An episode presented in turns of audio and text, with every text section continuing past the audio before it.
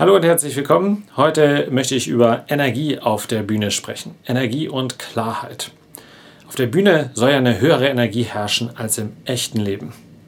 Und äh, oft ist es dann auf der Improbühne so, dass wir wie die Wilden über die Bühne toben, ja, wie so ein Sechsjähriger mit einem Plastikschwert in der Hand und äh, dann auch noch übereinander rufen und so, ja, wahnsinnig viel los, ja, Action, aber äh, das ist eben auch ziemlich hampelig und unfokussiert. Und äh, inzwischen finde ich eine andere Form von Energie auf der Bühne viel spannender. Die ist viel ruhiger, aber konzentrierter. Es kommt nämlich gar nicht darauf an, möglichst viel Energie zu versprühen, sondern die Energie möglichst gut zu konzentrieren. Und gute Schauspieler, die machen oft gar nicht so viel. Aber das, was sie machen, die Emotion, die Sprache, die Bewegung, die machen sie mit Konzentration und Energie. Nehmen wir mal das Allereinfachste. Scheinbar völlig unenergetisch rumstehen und reden. Gilt ja als Sünde, Talking Heads, langweilig. Aber viele Theaterstücke sind ja im Prinzip so. Sind aber trotzdem nicht langweilig, weil man auch beim Stehen Energie ausstrahlen kann wenn man so auf die Bühne geht, ja, so, so ein bisschen unterspannter Typ ist wie ich, so einfach so raufgeht, so, ja, dann hängt man schnell so ein bisschen ab. Ne? Die Energie ist niedrig, klatscht vielleicht noch auf den Bühnenboden. Erster Schritt, Brust aufrichten, denn hier strahlt die meiste Energie vom Schauspieler aus.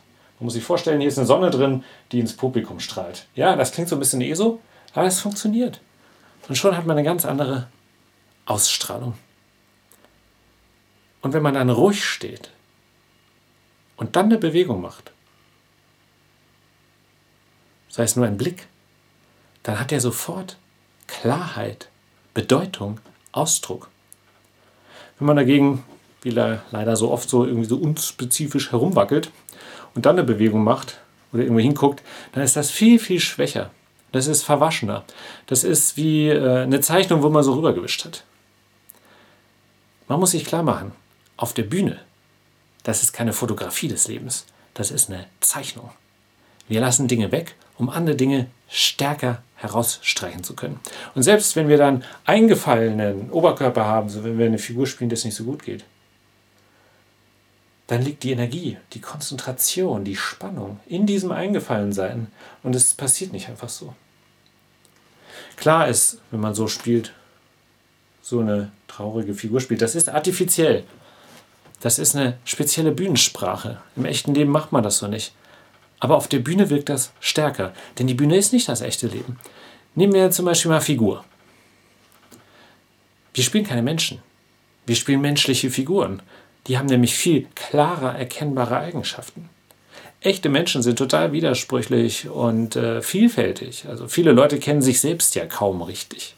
Aber die Figuren aus Film und Fernsehen, aus unseren Lieblingsgeschichten, die kennen wir, da wissen wir, wie die drauf sind, weil die viel klarer gezeichnet sind. Ein Beispiel vielleicht noch, Pantomime. Wir machen Laien Pantomime, die machen das oft total hampelig. Die machen zu viele Bewegungen, aber die zu unklar und äh, zu unenergetisch. Das ist so eine Soße. Profis dagegen machen viel weniger, aber das machen sie stärker und konzentrierter. Und schon hat es eine viel größere Klarheit. Alles klar?